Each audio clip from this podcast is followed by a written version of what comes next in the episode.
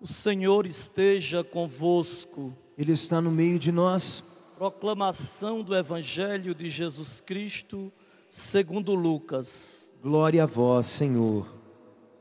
Naquele tempo, reuniu-se uma grande multidão e de todas as cidades iam ter com Jesus. Então ele contou esta parábola. O semeador saiu para semear a sua semente. Enquanto semeava, uma parte caiu à beira do caminho, foi pisada e os pássaros do céu a comeram. Outra parte caiu sobre pedras, brotou e secou, porque não havia humildade. Outra parte caiu no meio de espinhos, os espinhos cresceram juntos e a sufocaram. Outra parte caiu em terra boa, brotou e deu frutos, cem por um. Dizendo isso, Jesus exclamou: Quem tem ouvidos para ouvir, ouça. Os discípulos lhe perguntaram o significado dessa parábola. Jesus respondeu: A vós foi dado conhecer os mistérios do reino de Deus, mas aos outros só por meio de parábolas, para que olhando não vejam e ouvindo não compreendam. A palavra, a parábola quer dizer o seguinte: a semente é a palavra de Deus. Os que estão à beira do caminho são aqueles que ouviram, mas o, depois vem o diabo e tira a palavra do coração deles para que não acreditem e não se salvem. Os que estão sobre a pedra são aqueles que, ouvindo, acolhem a palavra com alegria, mas eles não têm raiz. Por um momento acreditam, mas na hora da tentação voltam atrás.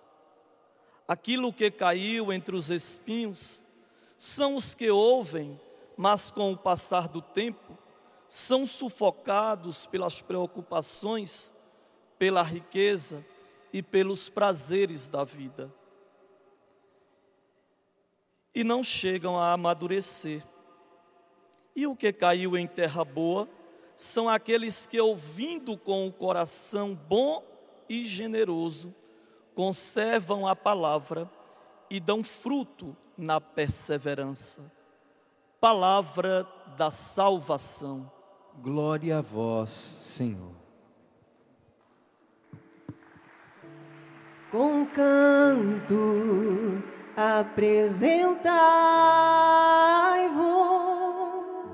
diante do Senhor, diante do Senhor, com canto apresentai-vos diante do Senhor, diante do Senhor.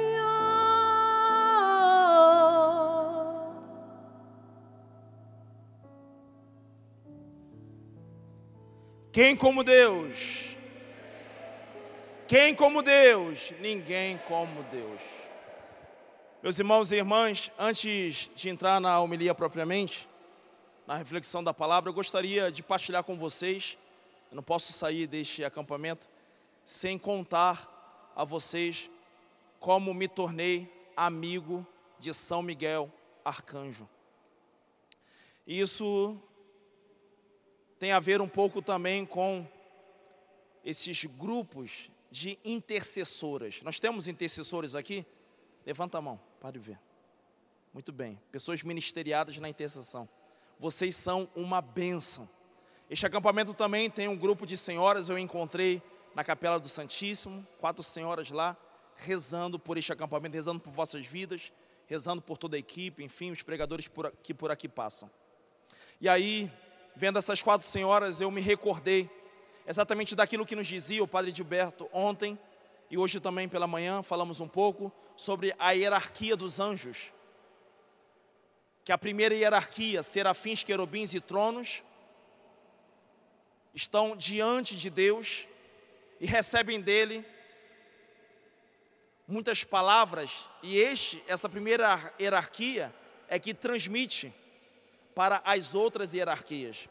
E assim é o que acontece muitas vezes com o grupo de intercessores, aqueles que estão diante do Santíssimo continuamente, rezando o rosário, rezando na intenção daqueles que estão executando alguma obra de evangelização. O Senhor lhes revela e depois eles nos trazem. Foi assim que eu, pela primeira vez, ouvi dizer que eu ia me tornar padre. Eu tinha acabado de fazer 15 anos de idade, estava num retiro de silêncio, um retiro chamado discipulado, e aí chegou uma senhora, botou a mão no meu ombro, na capela e disse: Nossa Senhora pediu para lhe dizer, você será padre. E eu, sem pensar, nem fiquei impressionado com o que ela havia dito. Eu logo lhe dei uma resposta dizer: Eu, padre? Não, não, não, não, padre não. Eu vou casar e vou ter muitos filhos, igual a minha família. E ela disse: Olha, eu não estou dizendo o que você tem que fazer. Eu não estou dizendo que você tem que ir para o seminário. Estou apenas te dando o um recado de que você vai ser padre. E um recado de Nossa Senhora. E não é que a mulher estava certa? Eu, com 15 anos de idade, jamais havia, até aquela idade, jamais havia passado pela minha cabeça de que eu poderia vir a ser padre. Mas por que eu estou contando isso? Porque também a minha amizade com São Miguel Arcanjo começa através de um grupo de intercessores. Eu havia feito, com menos um ano de um padre, com menos um ano de padre, eu havia sido feito pároco de uma igreja, da qual eu não imaginava que poderia vir a ser. E aí, uma, uma senhora do grupo de intercessores desta paróquia se aproximou de mim eu estava lá como vigário ainda, eu era vigário de final de semana porque eu contribuía, eu colaborava na formação do seminário, então dava uma ajuda na formação, então só ia para a paróquia aos finais de semana. E aí, essa senhora apertou minha mão, como de costume, ao final da missa falou assim: Padre, olha, é, Deus revelou ao nosso grupo de intercessores de que o senhor vai se tornar pároco dessa igreja. E eu achava aquilo sem cabimento algum, assim como eu também achava que a mulher que havia dito que eu ia me tornar padre. E ela falou assim: e disse mais: o senhor vai passar maus bocados, o senhor não vai ser aceito nessa paróquia. Aí eu pensei assim: como assim? Porque as pessoas gostavam de mim. E ela falou assim: o senhor não vai ser aceito, o senhor vai ser rejeitado, mas o senhor precisa ser forte, o senhor precisa perseverar até o final. E Deus te deu um amigo para te ajudar, ele se chama São Miguel Arcanjo. Eu falei, essa mulher, essa mulher, ela perdeu uns parafusos, pensei eu. E por que isso, gente? Porque eu não estava acreditando no que disse essa mulher. Porque, é, primeiro porque eu não tinha muito tempo de padre, eu tinha alguns meses. E não tinha outro padre para me substituir na formação. A nossa diocese tem poucos padres, não tinha um padre para substituir na formação, não tinha razão de ser eu me tornar pároco dali, pensava eu. E muito menos de uma matriz, né, de uma cidade. E foi quando então ela me entregou a quarentena de São Miguel. Olha, eu passei 10 anos no seminário, porque eu entrei no seminário menor também. E eu nunca tinha na minha vida rezado a quarentena de São Miguel. Nunca tinha feito a ladainha de São Miguel. E aí ela me deu, eu agradeci, oração nunca é demais, obrigado. Coloquei coloquei esse papel dentro do breviário, dentro da liturgia das horas, o livro de oração que os padres fazem todos os dias. E aí, não demorou muito, uma coisa assim de um mês e pouco, o meu bispo me procura e fala assim: Padre, eu te farei pároco dessa igreja, mas não agora, daqui a três meses. Mas eu quero que você já se prepare, enfim, vou conversar também com o pároco atual, que ele vai ser transferido, enfim. E aí aquilo tudo me assustou. E eu não me lembrei do que a intercessora havia me dito um mês e pouco atrás. Aí só que o padre, ele se adiantou e não esperou os três meses para sair. Ele voltou para sua congregação um quanto antes. E foi então que apareceu aquilo que ela havia dito. Apareceu muita gente que não era de igreja, muita gente que foi só lá para poder é, rejeitar a decisão do bispo. Interessante, irmãos, porque o cenário todo que apareceu foi exatamente como a mulher havia dito. Eu jamais imaginei que uma paróquia ia se rebelar daquela maneira contra um padre novo. Geralmente as pessoas das comunidades se animam em receber né, um padre na sua paróquia. Eu estava acostumado a ver muito isso na cidade do Rio de Janeiro. E aquilo me assustou, porque a princípio não havia, a meu ver, uma razão daquilo. E aí eu estava na minha casa, na casa da minha mãe, melhor dizendo, que já não era minha casa, mas tinha uma semana que eu havia chegado na paróquia. Eu rezei a liturgia das horas na, na minha folga, fechei a liturgia, deitei no sofá e olhei para o teto. E comecei a conversar com Deus, murmurando, me queixando, dizendo: Senhor, o que o Senhor está fazendo? Tem tantas paróquias nessa diocese sem padre, precisando de um padre. Porque o Senhor me manda para uma paróquia que já tinha padre e que nem, nem sequer me, me deseja por aqui. Então, Senhor, dá um jeito, me tira, me tira dessa paróquia. É, enfim, arruma essa situação. Eu estou triste. E aí veio uma voz assim interior dizendo para mim: faz a quarentena de São Miguel. Possivelmente meu anjo da guarda, né? E eu não identifiquei, eu falei assim: faça a quarentena de São Miguel. E aí eu pensei: Ih, não é verdade que aquela mulher havia dito? Ela falou que estaria rezando a quarentena, que ia passar por tudo isso. Ela acertou, esses intercessores são demais. E aí eu fiquei mais uma vez surpreendido, porém, eu pensei que eu estava dialogando comigo mesmo. E aí, então, eu ouvi mais uma vez: faz a quarentena de São Miguel. E eu pensei, nossa, eu já tenho um compromisso de rezar a liturgia das horas. Eu não vou me comprometer com uma oração de 40 dias. Vá que eu não consiga é, cumprir com tudo isso.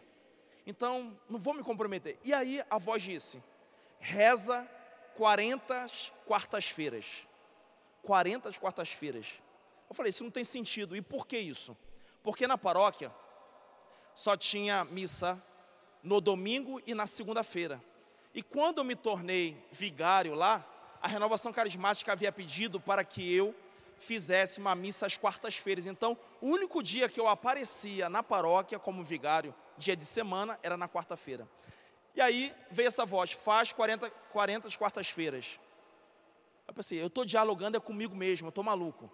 E aí eu disse para mim mesmo: olha, se eu contar 40 quartas-feiras a partir de agora, da próxima, até o dia de São Miguel, é porque é Deus falando comigo. Se ultrapassar, é coisa da minha cabeça. E aí eu levantei, peguei o calendário da casa da minha mãe e comecei a contar. 40 quartas-feiras deu certinho. Caía no dia 28 de setembro, um dia antes de, de São Miguel. E aí eu não acreditei, eu fiquei assim meio doido, e aí eu contei ao contrário. Lá do dia 28 de setembro até onde eu estava, que era dezembro, 40 quartas-feiras exatamente. E aí eu caí de joelhos na minha sala, comecei a chorar. A minha mãe veio da cozinha, me abraçou e falou assim: Meu filho, calma, isso tudo vai passar. Essa tribulação vai passar, não desanima não, meu filho. Calma, é assim, pensou que ia ser fácil? Eu te falei, ser padre não é nada fácil. E ela dizia muito isso para mim quando eu era novo, né, indo para o seminário. E aí, meus irmãos, eu fui para a paróquia e anunciei. Veja, o bispo virá para uma reunião na quarta-feira próxima, com todos vocês, e também nós iremos iniciar uma quarentena de São Miguel. Porque não é contra homens de carne e sangue que temos que lutar, mas contra espíritos malignos espalhados pelos ares. Gente, eu nunca vi aquela igreja tão cheia como nesse dia. A igreja estava lotada. A igreja estava lotada não era porque estava começando a quarentena, era porque o bispo ia lá e o pessoal ia afrontar o bispo. A igreja estava lotada, mais cheia do que dia de domingo. E as pessoas participaram da missa que eu fiz, uma missa breve, porque logo o bispo viria e as pessoas de braços cruzados e batendo o pé, fazendo bico. Foi então, meus irmãos, que quando acabou a missa, eu troquei os paramentos para poder receber o bispo para a reunião. Uma senhora entra na sacristia e fala assim: Padre, veja, o senhor me perdoe. E ela estava chorando muito. O meu marido, ele é matador de aluguel. E foram procurar o meu marido para falar do Senhor e do bispo. Então, padre, eu só te peço uma coisa: nesta reunião, vão tentar provocar bastante. Então, senhor bispo procure manter muito a calma. E eu falei para o meu marido: olha, o senhor irá pagar por todo o sangue já derramado. pode ser que você encontre perdão. Agora, se você derramar sangue dos ministros de Deus, não haverá perdão. Palavras dela, né? A gente sabe que ainda assim há perdão sim, porque a misericórdia de Deus é infinita. Mas ela disse isso para o marido e estava revelando isso para mim, assim, padre. Ele falou: Vamos lá, vou ver no que vai dar. Não que tivessem pagado, né? A maneira como ela me falou, parece que apenas se queixaram com o cara, porque ele era como que um justiceiro da área, né? Era um justiceiro da cidade. E aí, então, ele foi, participou, as pessoas provocaram bastante. E vou dizer a vocês, meus irmãos, se não fosse São Miguel, eu estaria tremendo meus cambitos naquela reunião. Mas exatamente porque São Miguel interveio, eu recebi aquela notícia daquela mulher e me mantive numa tranquilidade, numa paz, porque São Miguel também é conhecido pela igreja como o anjo da paz, aquele que instaurou a paz no céu, é aquele também que instaura a paz na terra.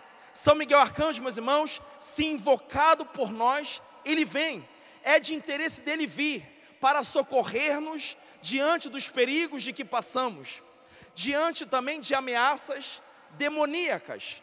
Porque se vocês pensam que a briga ali era entre pessoas, não eram. Eram os demônios que estavam incomodados, porque aquela paróquia não conhecia adoração ao Santíssimo.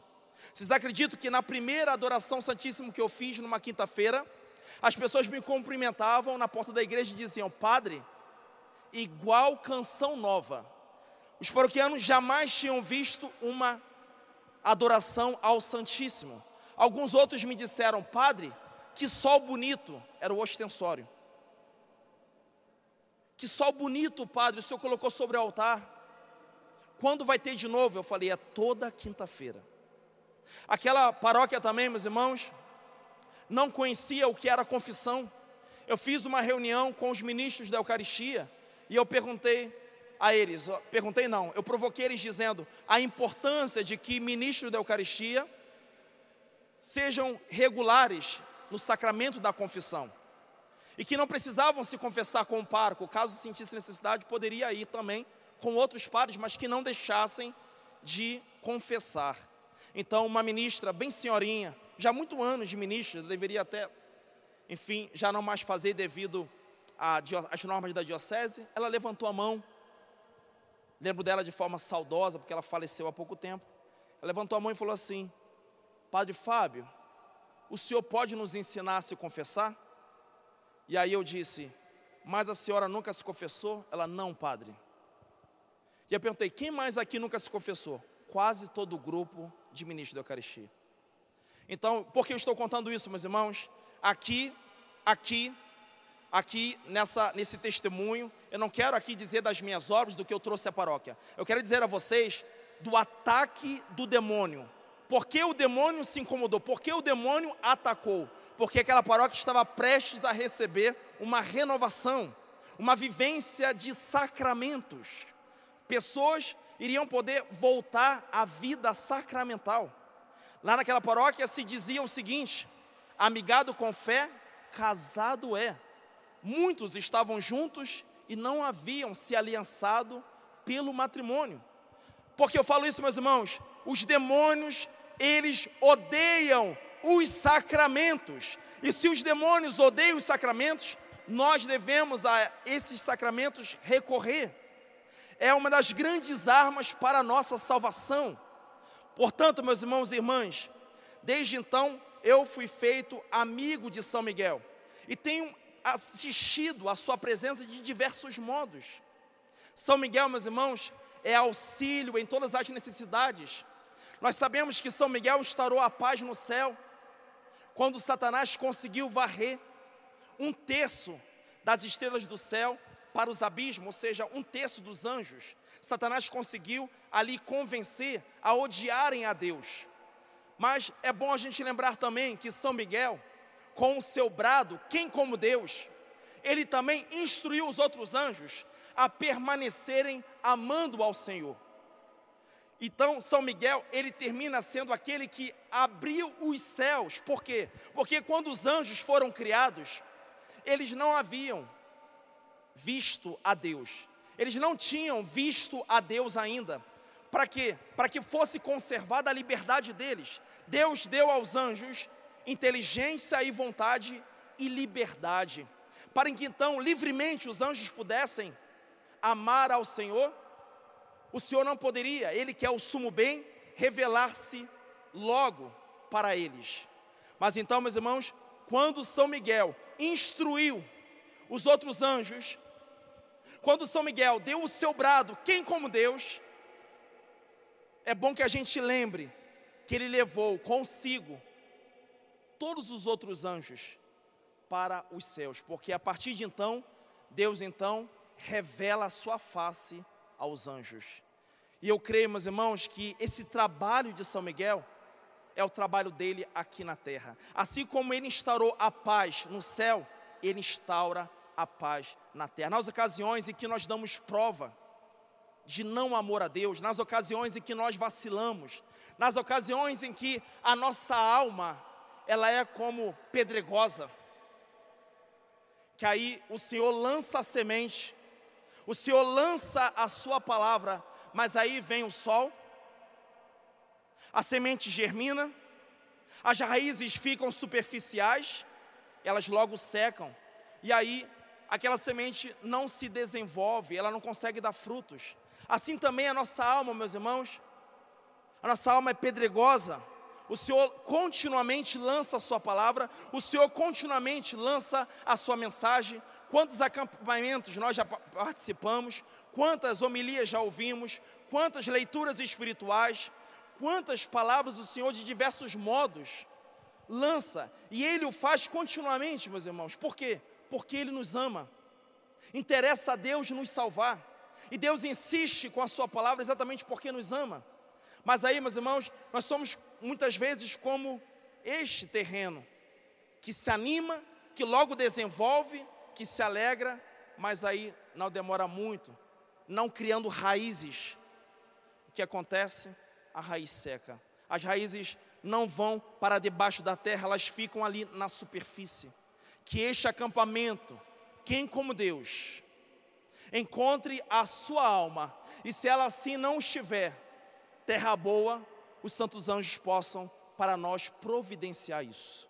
Eu peço agora que o príncipe da milícia celeste venha dispor as nossas almas para que venhamos a desenvolver os frutos da Sua palavra e ver essa transformação na nossa vida. Meus irmãos, é muito tentador a gente também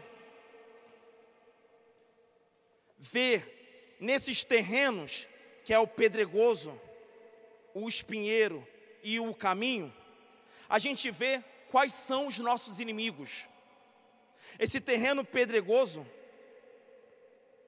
ele pode ser comparado a nossa carne, porque nós não temos que lutar apenas contra o diabo, nós temos que lutar também contra a nossa carne, nós temos que lutar também contra as nossas fraquezas, nós temos que lutar também contra as nossas más tendências, porque virá a tentação, virá a vontade de voltar atrás, virá a tentação de não levar a cabo o nosso bom propósito.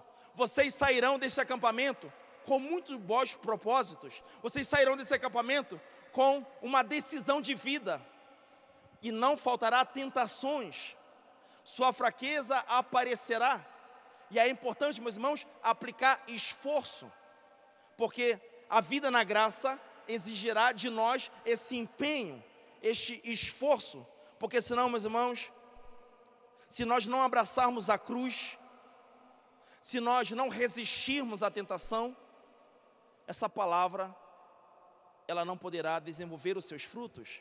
E quantos frutos nós estamos precisando, não é verdade? Quantos frutos nós queremos levar para a nossa casa? Um dos frutos é a alegria, sim ou não? Alegria para nós, uma alegria, meus irmãos, que circunstância nenhuma poderá nos roubar, que palavra mal dada pelos outros poderá nos tirar que dificuldades, adversidade, desafios não poderão amedrontar. Uma alegria, meus irmãos, que não está à mercê das circunstâncias.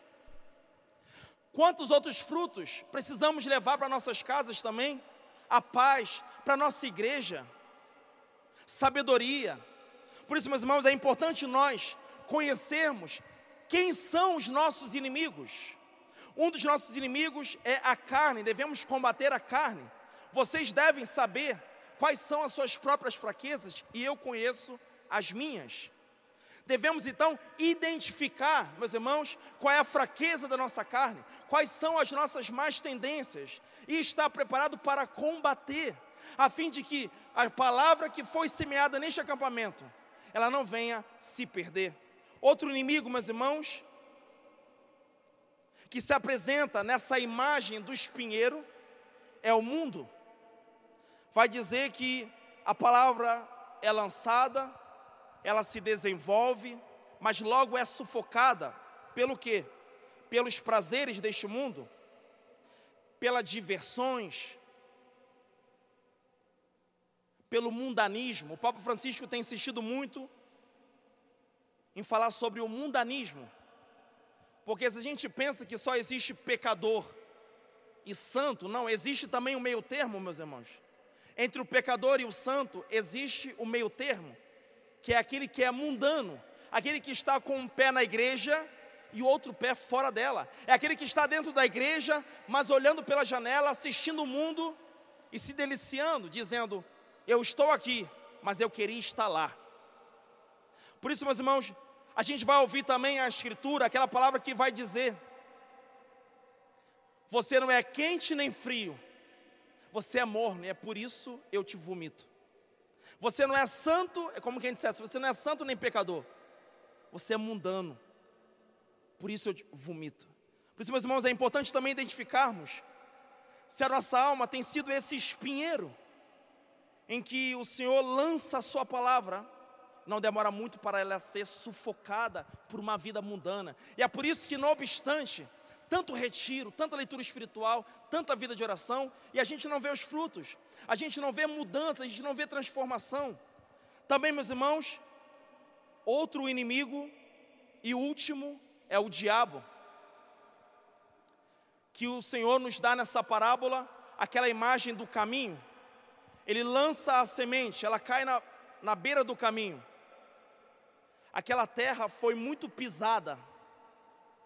E essa pisadura, meus irmãos, é a imagem também das nossas distrações, é a imagem dos nossos pensamentos. Quantas vezes, meus irmãos, a gente está recebendo a palavra de Deus, a primeira leitura, o salmo, o evangelho, a homilia, e a gente cai em umas distrações muito profundas. As distrações, elas são humanas. As distrações, elas fazem parte da nossa natureza. Santa Teresinha se incomodava muito com as distrações, mas ela aprendeu. Ela aprendeu em fazer das suas distrações objeto de oração.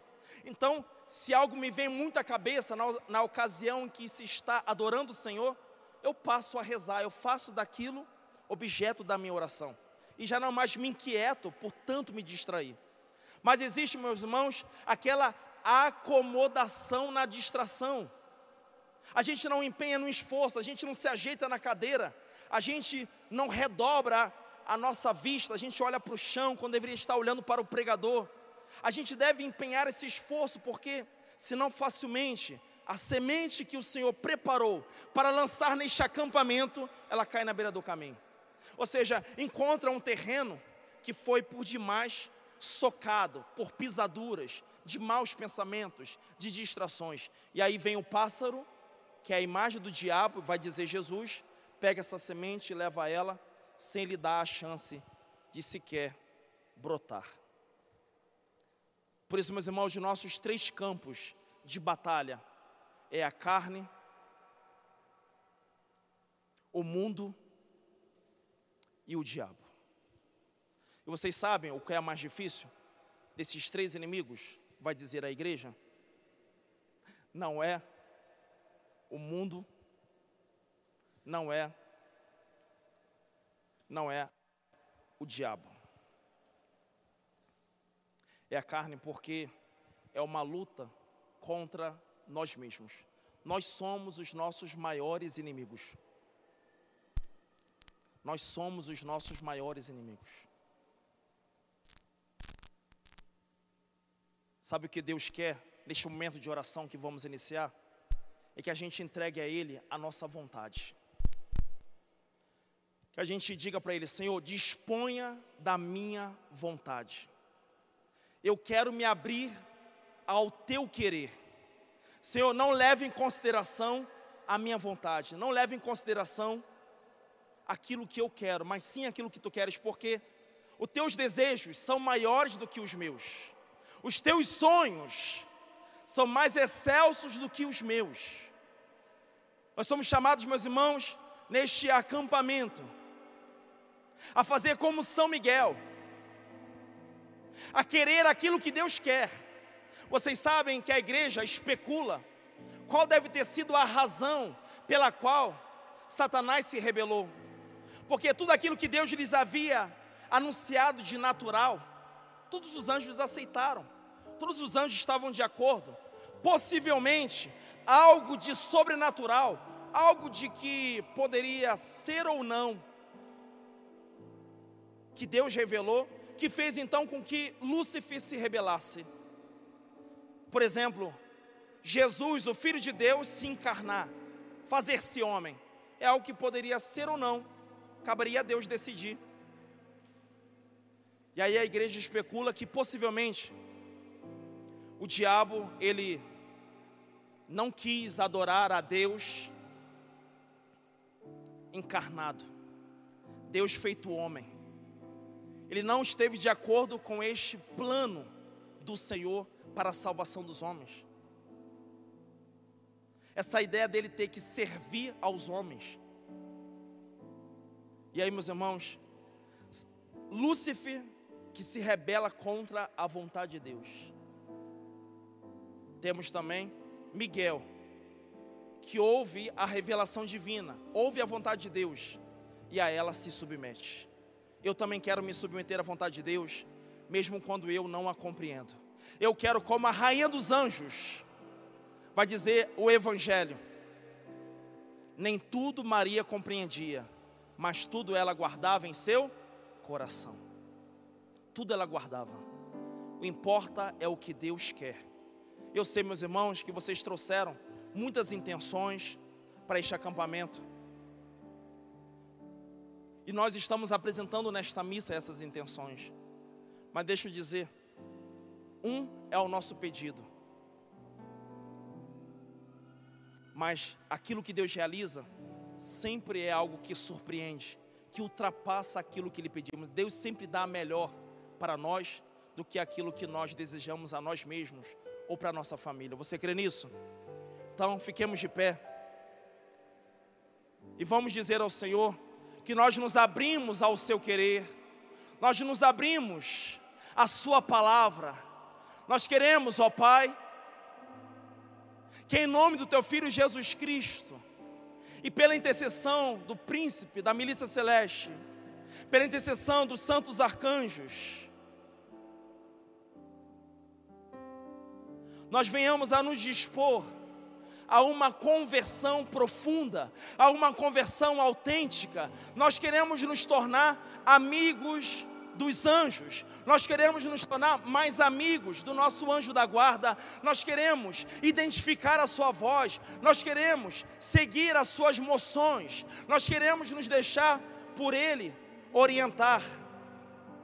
Por isso, vem Espírito Santo, vem Espírito Santo tirar dos nossos ouvidos esses tampões espirituais. Nós queremos ser sensíveis, nós queremos ter discernimento dos espíritos, para que não venhamos a cair nas ciladas de Lúcifer, para que não venhamos ser por ele seduzido, mas em tudo fazer a tua vontade, Senhor, como fez bem São Miguel. Por isso, cante junto conosco. Eu me abro ao teu querer. Abra suas mãos. Eu me rendo à tua voz. Quero me comprometer. Quero me submeter.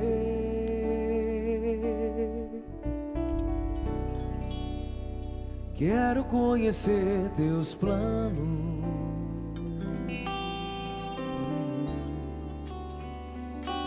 Os passos que eu dei sem você passos que dei sem você só me fizeram fracassar.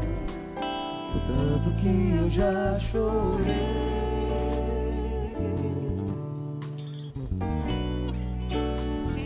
Arrependo dos meus planos. Diz pra ele sem ti, Senhor, nada posso fazer. Sem ti, posso fazer. Onde eu posso ir? Se o céu que eu procuro só virá por tua voz. Oh, oh, oh. Os meus passos são teus, o meu próximo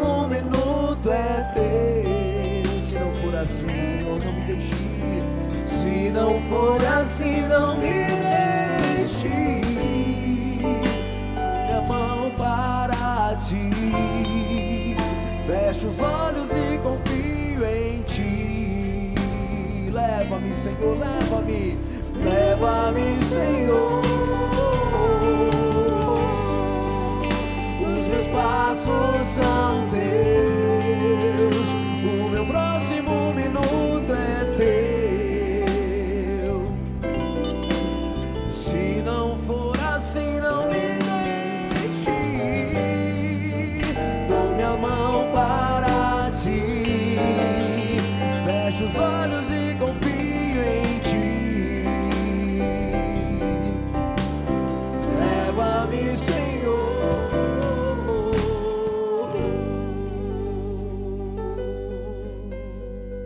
Levanta a sua voz agora para o Senhor.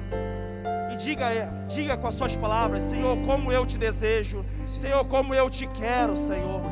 Como eu preciso, como eu necessito. Quero, Senhor, trilhar os teus caminhos. A minha alma insistentemente se abate. A minha alma insistentemente se entrega à inquietude. Senhor, venha trazer a paz de que eu preciso. Venha trazer, Senhor, direção, a fim de que eu saiba as escolhas a serem feitas. Ajuda-me, Senhor, a tomar decisões assertivas, a fazer a tua vontade, a querê-la, Deus. Eu quero não só fazê-la, mas eu quero desejá-la, Deus. Dá-me a graça, Deus. Dá-me a graça, com a ajuda dos anjos, a me submeter à tua vontade, a me submeter à tua palavra, e que ela desenvolva e ela traga inúmeros frutos para a minha vida, para a minha família, para a minha igreja. Quero que os meus passos sejam teus, Senhor Jesus. Vai, meu irmão, minha irmã, agora.